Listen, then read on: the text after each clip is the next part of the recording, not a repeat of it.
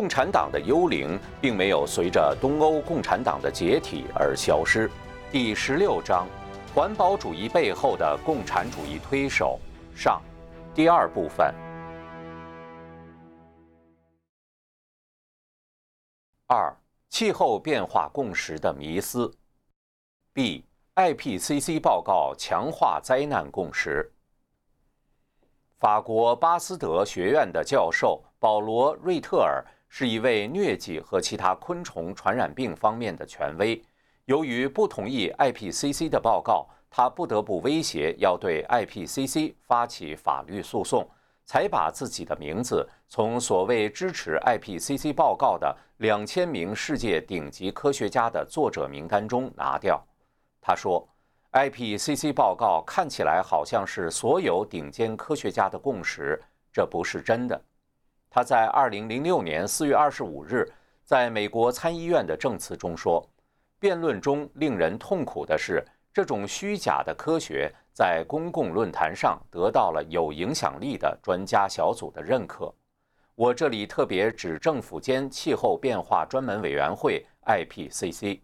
每五年，这个联合国组织就气候变化的各个方面发表世界顶尖科学家的共识。”除了遴选科学家的过程令人生疑之外，这种共识也只是政治的，而不是科学的。环保主义者一直宣传疟疾等昆虫传染病将随着气候变暖而肆虐，这也是 IPCC 的主要论调。如彭博社2007年11月27日报道，根据联合国报告称，全球变暖。将使数百万人面临疟疾和登革热的风险，但瑞特尔教授不接受气候变暖和传染病扩散的简单联系。他指出，疟疾肆虐并不局限于热带，大规模的疟疾爆发是在上世纪二十年代的前苏联，甚至北极圈附近的城市阿尔汉格尔斯克都有三万疟疾病例，造成上万人死亡。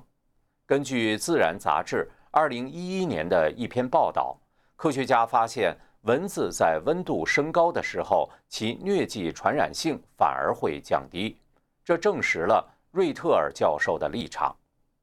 另一位科学家退出 IPCC 的经历也表明，IPCC 的灾难共识成为其运作文化的一部分。美国海洋大气局飓风研究专家克里斯朵夫·兰德西。是 IPCC 第四次评估报告的主要作者之一。二零零五年一月，他退出了 IPCC。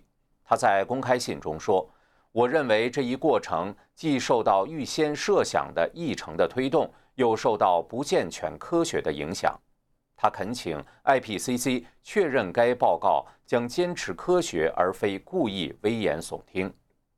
兰德西对于飓风与气候变化关系的认识。与所在小组的领衔作者“飓风研究非起专场”有分歧。这位领衔作者不顾事实地强调气候变暖会引起更强烈的飓风。兰德西指出，过去的研究表明，从历史记录上看不出这种联系。从理论上说，即使有联系，也是微不足道的。俄克拉荷马州大学的地球科学家大卫·德明。因为在科学杂志上发表了利用冰芯重建北美一百五十年的历史温度资料，而被共识理论提倡者视为同道。一次，IPCC 领衔作者之一发电子邮件给他：“我们应该从历史记录曲线中抹掉中世纪温暖。中世纪温暖指的是大约在公元九百五十年至一千一百五十年。”北大西洋地区的气候变暖时期，在气候变化历史曲线中抹掉这一变暖现象，可以凸显当今的变暖是前所未有的。诸如此类的事件很多。美国竞争企业研究所高级研究员克里斯多夫·霍尔纳在其著作《炙手可热的谎言》中列举了原 IPCC 作者反对 IPCC 结论。或者其政治化运作的许多专家，他们对 IPCC 的所谓共识提出了有理有据的质疑和挑战。可悲的是，在现在的学术和媒体环境下，他们的声音被无情的边缘化了。二、共识的确立和巩固，在科学界统一思想。在气候变化问题上的所谓共识的确立和巩固，是魔鬼利用环保主义操控人类，放大灾难意识，以帮助其变异人类价值观，并最终在人间建立超级政府、推行共产主义的主要步骤。这一步骤主要是在科学界完成的，但是同时也借助了媒体、政府和学术机构的共同力量。任何科学家，不管其学术声望有多高，一旦公开表达对所谓共识教条的怀疑，马上就会面临来自同行以及所在学术机构的巨大压力，逼迫其就范。在共产集权社会中生活过的人都有过类似的经验，只不过那些受到压力的人质疑的是共产党的教条。大卫·拜勒米教授是英国知名环保活动家，皇家野生动物基金会的主席。但当他公开表示不相信全球变暖理论的共识教条之后，皇家野生动物基金会发表声明表示不满。随后，他不再担任下一届基金会主席。从前尊敬他的环境主义者转而认为他智力有问题。或者是接受了石油公司的钱。亨克·特南克斯是荷兰皇家气象学会的主席。由于在气候变化问题上没有支持共识的教条，他被解除了职务。类似的，世界气象组织官员阿克塞·温尼尔森被 IPCC 官员污蔑为工业界的工具。意大利的研究者阿方索·苏特拉和安东尼奥·斯派兰扎。在他们质疑气候变暖理论之后，再也无法获得研究基金。美国州气候学家协会的前任主席、弗吉尼亚大学气候学家迈克尔斯，在其著作《气候之极端：他们不想让你知道的全球变暖科学》中，列举了许多环保主义通过各种政治手段压制科学意义达成共识的例子。由于他坚持气候不会导致灾难。这种乐观立场和共识教条不一致。有一天，他被州长告知不能以州气候学家的身份在全球变暖问题上发言，他最终选择了辞职。另一位州气候学家，俄勒冈州立大学的乔治·泰勒遇到了同样的麻烦，泰勒最终被迫辞职。前特拉华大学气候研究中心主任大卫·莱格茨博士。是特拉华的州气候学家。同样的，他也被州长告知不能在全球变暖问题上以州气候学家的身份发言。华盛顿州的气候学家助理马克·奥尔布莱特被炒了鱿鱼，因为尽管被老板警告，他还是向询问的新闻记者和本州公民用电子邮件发送了关于卡斯卡德山降雪的全部记录。而不是挑选其中看起来显示气候变暖的部分记录。值得一提的是，在这里争论的焦点是气候学家的专长领域——气候科学问题，而不是州的政策问题。在共产国家里，政治粗暴干涉科学的情形不少见。在西方国家里，魔鬼利用环保主义政治，不引人注目的干涉学术自由。对共识教条有所怀疑的学术研究很少见诸学术期刊，这一现象从上世纪九十年代就开始了。迈克尔斯教授在一九九零年英国四频道的电影《温室阴谋》中谈到，一个人的观点如果是政治上不被接受，那就会有麻烦。他的论文被不止一家学术期刊拒绝发表。他曾经向学术期刊编辑询问为什么，得到的答案是，他的论文必须通过比别的论文更高的评审标准。需要提醒的是，按照1990年的 IPCC 报告，当时的认识是，全球变暖的幅度和气候自然变化相当。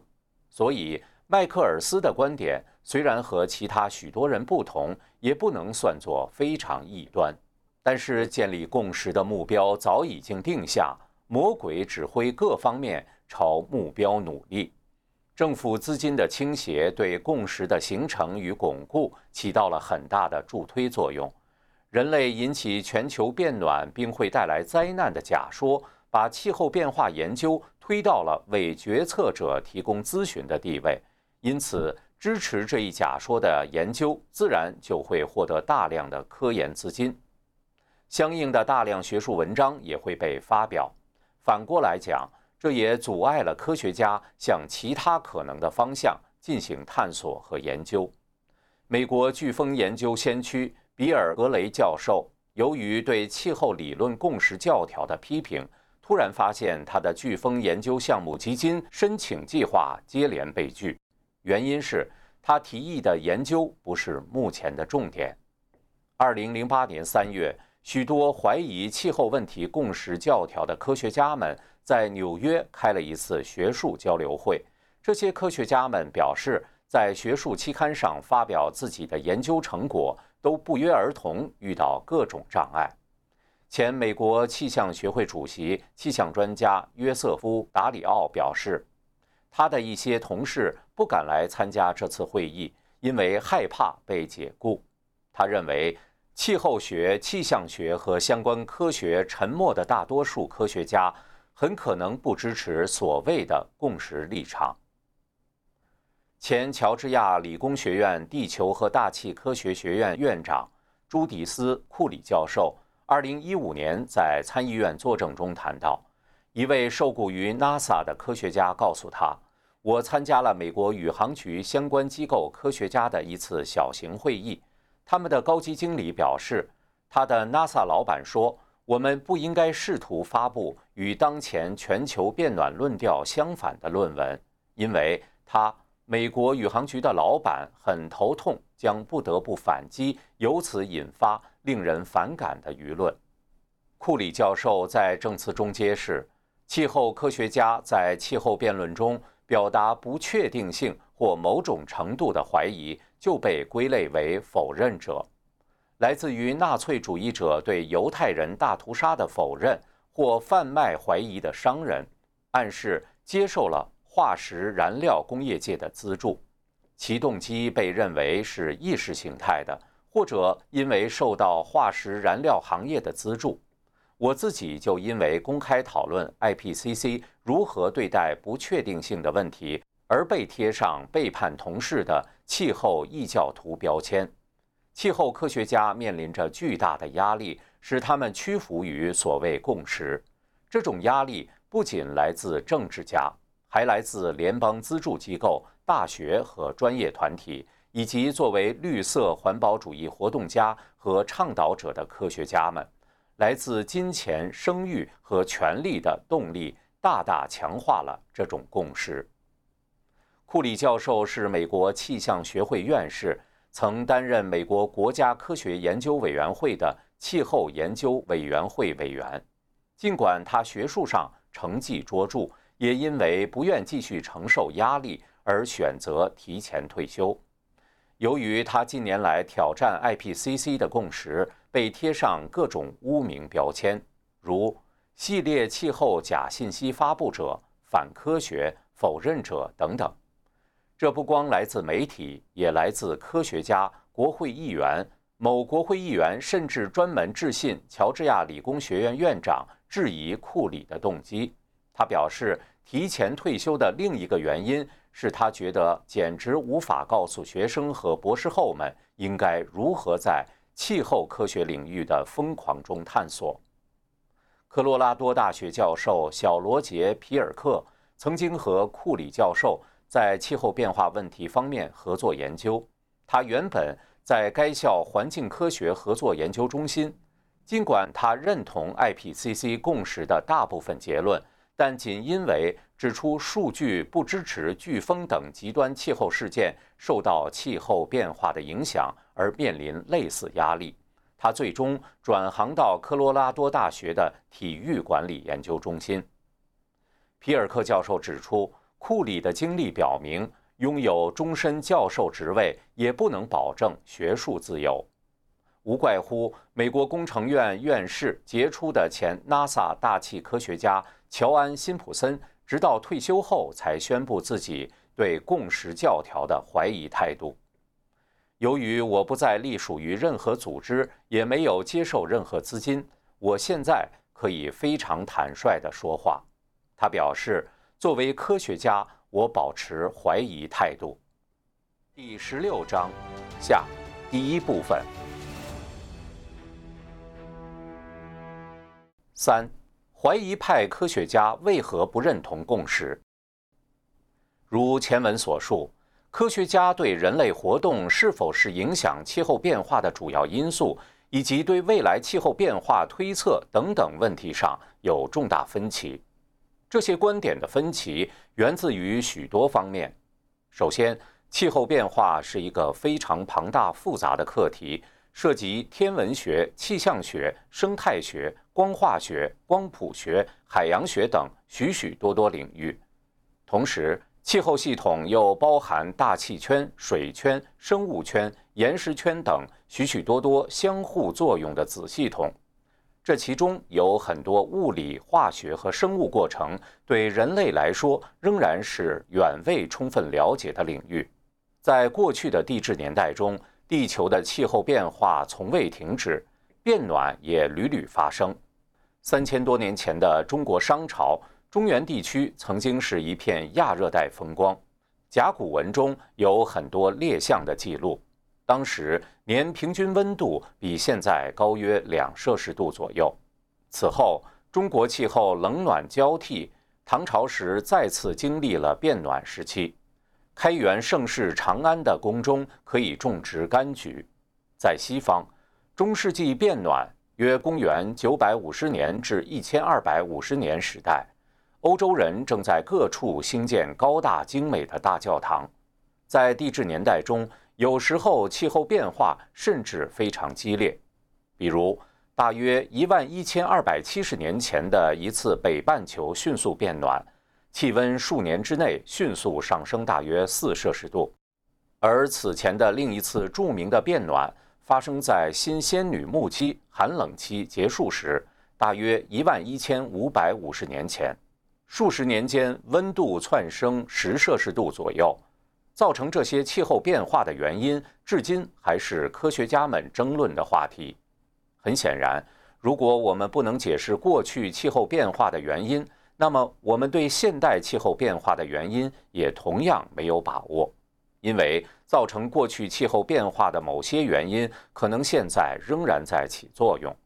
因此，许多科学家主张，我们应该以谦逊的态度对待气候变化问题，承认我们的无知。著名科学家、美国科学院和英国皇家学会院士弗里曼·戴森博士认为，现代科学并没有真正了解气候变化。最成问题的信条就是。那种认为气候变化的科学已经尘埃落定，已经被认识和了解了。在地球上最大的气候变化是冰河期，当时在北美和欧洲曾经有一半的地球覆盖着一公里厚的冰。冰河期在过去重复出现多次，我们正在向下一个冰河期迈进。有很多关于冰河期的理论，但是没有一个能真正理解这个问题。只要我们对冰河期还没有了解，我们就不算了解气候。由于气候问题的复杂性，使得它无法在实验室的可控制条件下进行实验和验证。因此，当今的气候学研究中，计算机气候模式成为研究气候变化的重要工具。IPCC 报告之所以得出结论说人类是造成全球变暖的主要原因。其中的关键证据来自于气候模式的计算，对二十一世纪末气温将增高多少的推测，也是使用模式计算的结果。气候灾难理论预测的各种后果，也是基于模式推测的结果。对于气候模式的可靠性，许多科学家持保留态度。库里教授认为，自然因素在气候变化中起主要作用。他在美国气象学会月刊上发表文章指出，IPCC 大大忽略了模式计算的不确定性。气候模式存在许多局限，气候变化中一些关键的过程，或者由于我们的了解不够，或者由于计算机模式的分辨率不够，从而不能在模式中被真实反映。模式研究者们采用了参数化的办法，对这些过程进行半经验的简化，比如云的形成过程，包括水汽在其中的作用，降水过程。云和太阳辐射的相互作用，气溶胶、大气中的液体或固体小颗粒的化学物理过程等等，这样一来就给模式带来了很大的不确定性。水汽是含量最大也是最重要的温室气体，但由于其随时间和空间变化很大，相应的不确定性也大，甚至不同高度的水汽的温室作用也不同。而水汽垂直分布的卫星测量误差可达百分之十五至百分之四十。低层大气的云因为反射阳光而具有强烈的制冷作用，高层半透明的卷云有增温作用。有些气溶胶，比如火山喷发物，阻挡阳光有制冷作用；而另一些，比如黑色烟尘，吸收辐射则有增温作用。同时，气溶胶还可能有助云的形成，导致间接制冷效果。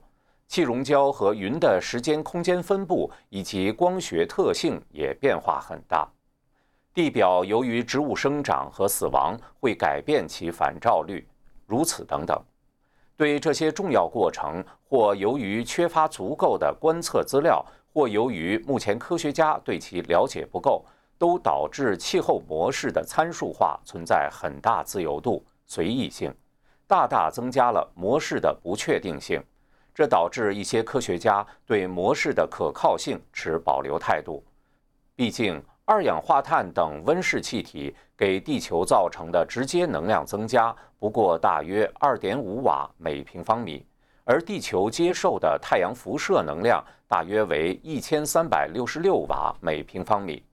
由于云或者气溶胶的不确定性造成的反照率变化千分之二，就足以超过温室气体的作用。哈佛大学科学家威利颂等认为，气候模式不适合对未来气候变化做出推测。戴森博士把模式中的参数化称为软糖因素，因为这些参数可以人为调节。他认为。我们可以从模式中学到东西，但不能用它来预测。你有一个公式，但当你在不同的气候下使用它，当你有两倍二氧化碳，你就不能保证模式还是正确的，没有办法验证它。此外，戴森博士认为，IPCC 大大忽略了太阳在气候系统中的作用。他认为是太阳而不是人类才是气候变化的主要决定因素。以色列科学家尼尔 ·J· 沙维夫从2002年开始写了一系列论文。他根据卫星观测到的云量和宇宙射线辐射量之间的相关性，将地球的冰河时代与宇宙射线联系起来，指出后者导致了气候变化。同时，他表示，太阳辐射的变化在20世纪的全球平均温度升高中起到了与人类活动相同的作用。如果不是更大，他认为不仅人类温室气体在全球变暖中的作用比通常认为的要小，而且地球气候系统并不像通常认为的那样敏感。另外，气候本身存在着一些内在变化过程，还没有被充分了解，从而造成气候模式不能正确反映这些现象。比如，现有气候模式。不能正确描述，更无法预测厄尔尼诺现象。自从七千到九千年之间的全新式最高温以来，全球温度降低了零点五到一摄氏度。但模式的计算显示，过去一万一千年反而增温零点五到一度。因为过去六千至七千年二氧化碳含量一直在上升，显示模式只对温室气体的增温效果敏感。通俗的讲，气候系统中控制气候变化的各种因素里，模式只能够反映温室气体造成增温的效果，而对其他因素造成的降温却不能正确反映。此外，1998年到2013年间观测到的增温几乎停滞。德国气候科学家、汉堡大学教授斯托奇在2013年表示：“我们面临着一个难题，最近的二氧化碳排放率增长趋势实际上比我们担心的更加陡峭。根据大多数气候模型。”过去十年，我们应该看到气温上升零点二五摄氏度左右，零点四五华氏度。这种情况并没有发生。事实上，过去十五年的增长是仅零点零六摄氏度，零点一一华氏度。他认为，这表示或者模式高估了二氧化碳的作用，或者模式低估了气候的自然变化。对于如何看待气候系统的内部过程，科学家也存在分歧。前文提到的美国科学院院士林岑博士认为，气候系统中存在自我调节机制，所以温室气体造成的增温效果要小得多。他在2001年发表的论文中指出，根据观测，热带的高空卷云可以让阳光透过，但会阻挡地表向上发出的红外线，具有温室作用。和海面温度呈现负相关，温度增高时，云量减少，这可以让地球表面通过红外辐射无阻碍地向外太空散热。这种自我调节机制类似于人眼的瞳孔，大大抵消了温室效应。这个理论现在还在争论之中。前 NASA 科学家、阿拉巴马大学斯宾塞教授总结了卫星观测结果。对云在气候模型中的作用提出不同见解。他指出，现有气候模式把观测到的云量随着温度变化当作云的形成与消散是温度变化的结果，而实际情况恰恰相反，是云量变化造成了温度变化，并且这将导致温室气体增温效果远远小于现有气候模式的预测。对于观测到的气象数据如何解读以及数据的可靠性，科学家们有不同看法。阿拉巴马大学地球科学系统研究中心主任、大气科学家约翰·克里斯蒂教授是 IPCC 主要作者之一。他分析了城市不断扩张和地表开发，如农业活动对气象观测站附近的地表气层、大气边界层的扰动作用。认为这使记录到的地表温度随着人类活动增长而不断增高。在过去一百年地表温度上升的记录中，大多数地区的夜间最低温比白天的最高温上升更快。他认为，不断扩张的人类地表活动，而不是温室气体增加，更能解释这一现象。此外，对于气候变暖所造成的效果，科学家也有争议。比如，2014年，特拉华大学气候研究中心主任格莱茨教授在美国参议院作证说：“我的结论是，在美国寒冷的时候，干旱更加频繁，并且更加严重。所以，历史记录并不支持全球变暖会对农业活动产生负面影响的看法。”前普林斯顿大学副校长哈帕博士在参议院作证说：“从历史上来看。”目前的二氧化碳水平是偏低的，二氧化碳含量增高会对植物、农作物带来好处，这都是被 IPCC 忽略的。哈帕博士在上世纪九十年代担任能源部能源研究办公室主管时，是当时的气候模式的创建者。他认为，已有的气候模式预测的增温远比观测到的要大，因为模式高估了气候系统的敏感度。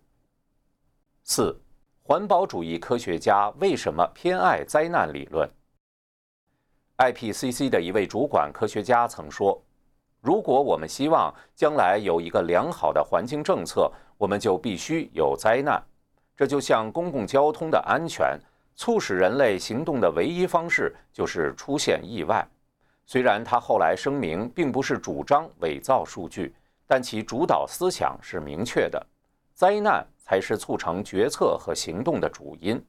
把全球变暖和各种极端天气现象联系起来，已经成了激化气候问题的一种时髦方法。迎合潮流的科学假说也不断登台。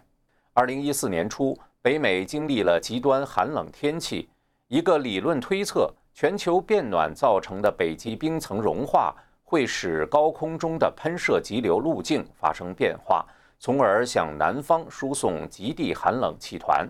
造成极端寒冷的天气更加频繁，这种和直觉相悖的推断，当然更受媒体和环保主义活动家的青睐。连极端寒冷都是气候变暖惹的祸，岂不是让我们更有理由马上采取行动？但事实上，长期气候记录表明，北美极端寒冷天气发生的频率越来越低。二零一四年，五名杰出的气候专家在科学杂志上。刊登了一封联名信，反驳这种假说。他们指出，在二十世纪六十年代早期、七十年代末期，最著名的是一九七七年，以及在一九八三年，当北极海冰比现在更厚更广的时候，冷空气爆发比今年二零一四年冬天更严重。在五十到一百年的较长时间内，已经确定的是，相对于美国各气象站的历史记录。极端低温记录发生的频率已经降低。美国科学院院士、气候科学家华莱士教授指出，在极端天气事件和气候变化之间建立联系，并不像看起来的那么容易。统计推断依赖于足够的样本数量，即使当统计上关联显著时，比如热浪和气候变暖的关系，事件越极端。全球变暖对观察到的异常的相对贡献越小。如果我们对极端天气事件与气候变化联系起来的机制有充分的了解，那么样本量的限制就不会是一个严重的问题。但不幸的是，他们并非如此。二零一七年十一月，前美国能源部科学副部长、纽约大学城市科学与发展研究中心主任史蒂夫·库宁。在《华尔街日报》上撰写了一篇评论，一份关于气候的欺骗性新报告，批评美国政府的气候科学特别报告对于海平面上升的描述遗漏性误导，强化灾难意识。该报告指出，自1993年以来，海平面上升幅度大约是20世纪平均速度的两倍，但该报告却忽略不提最近的上升比率与20世纪早期类似。而当时人类活动对环境的影响很小，这是遗漏性误导。该报告的执行摘要宣称，自20世纪60年代中期以来，美国的热浪变得越来越普遍。然而，埋藏在报告深处的数据显示，现在的热浪并不比1900年代更频繁。这一技巧也出现在美国政府的2014年全国气候评估中。该评估强调。一九八零年后飓风强度的增加，而不讨论更长时间的记录。美国国家海洋和大气管理局最近表示，它无法发现人类对飓风的任何影响。事实上，热浪出现最频繁的年代是二十世纪三十年代，而不是二十一世纪的今天。美国环境保护署公布的热浪指数显示。当时多达百分之四十的年份，热浪指数超过零点四五，而二十一世纪最热的年份，该指数也不过零点三左右。而当时人类排放的温室气体总量不到目前积累总量的百分之十。原英国坦戴尔气候变化研究中心主任麦克休姆教授曾撰文批评环境主义造成媒体、科学家和政客。共同打造气候变化的灾难意识。在过去几年中，这个国家出现了一种新的环境现象——灾难性气候变化现象。似乎仅仅说气候变化并不显得糟糕，所以现在它必须是灾难性的才值得关注。为什么不仅仅是环保主义活动家，而且是政治家和科学家？他们公然将恐惧、恐怖和灾难的语言与可观察到的气候变化的物理现实混淆，故意忽视围绕科学预测的范围和条件。已故科学家施耐德是气候理论共识的倡导者，曾经担任 IPCC 第三次评估报告的第二工作小组组长。他的坦白部分回答了休姆教授的疑问。我们需要得到一些广泛的支持，以捕捉公众的想象力。当然，这需要获得大规模的媒体报道，所以我们必须渲染令人恐怖的情景，做简化的戏剧性的陈述。并且几乎不提我们可能有的任何疑问。他认为这导致了科学家必须在有效和诚实之间选择的道德两难境地，尽管他希望两者兼顾。魔鬼要毁人，炒作气候灾难，不仅为打造全球政府埋下伏笔，也同时在科学界败坏学术道德。气候学是只有几十年历史的年轻学科。把不成熟的全球变暖的理论当作事实，通过媒体炒作掩盖科学的不确定性，通过政府资金倾斜、联合学术期刊和学术机构边缘化不同声音，在所谓共识建立和巩固的过程中，暴露了共产魔鬼的斗恨的基因。魔鬼在科学家确立共识的同时。又通过受其影响的媒体和政客们，将气候灾难的共识贴上科学证明了的标签，将之作为不可挑战的教条向全球推行，进一步统一思想，同时把变异的善恶观念渗入人心。前述英国绿色和平成员的犯罪行为合法化，依赖的正是温室气体导致气候灾难的共识。以这种教条为基础的各种政策法规，也将给世界正常的秩序带来混乱。以各种理由打烂旧世界，是魔鬼惯用的伎俩。这些都是为魔鬼最后以拯救地球、拯救人类的伪救世主身份出场做铺垫。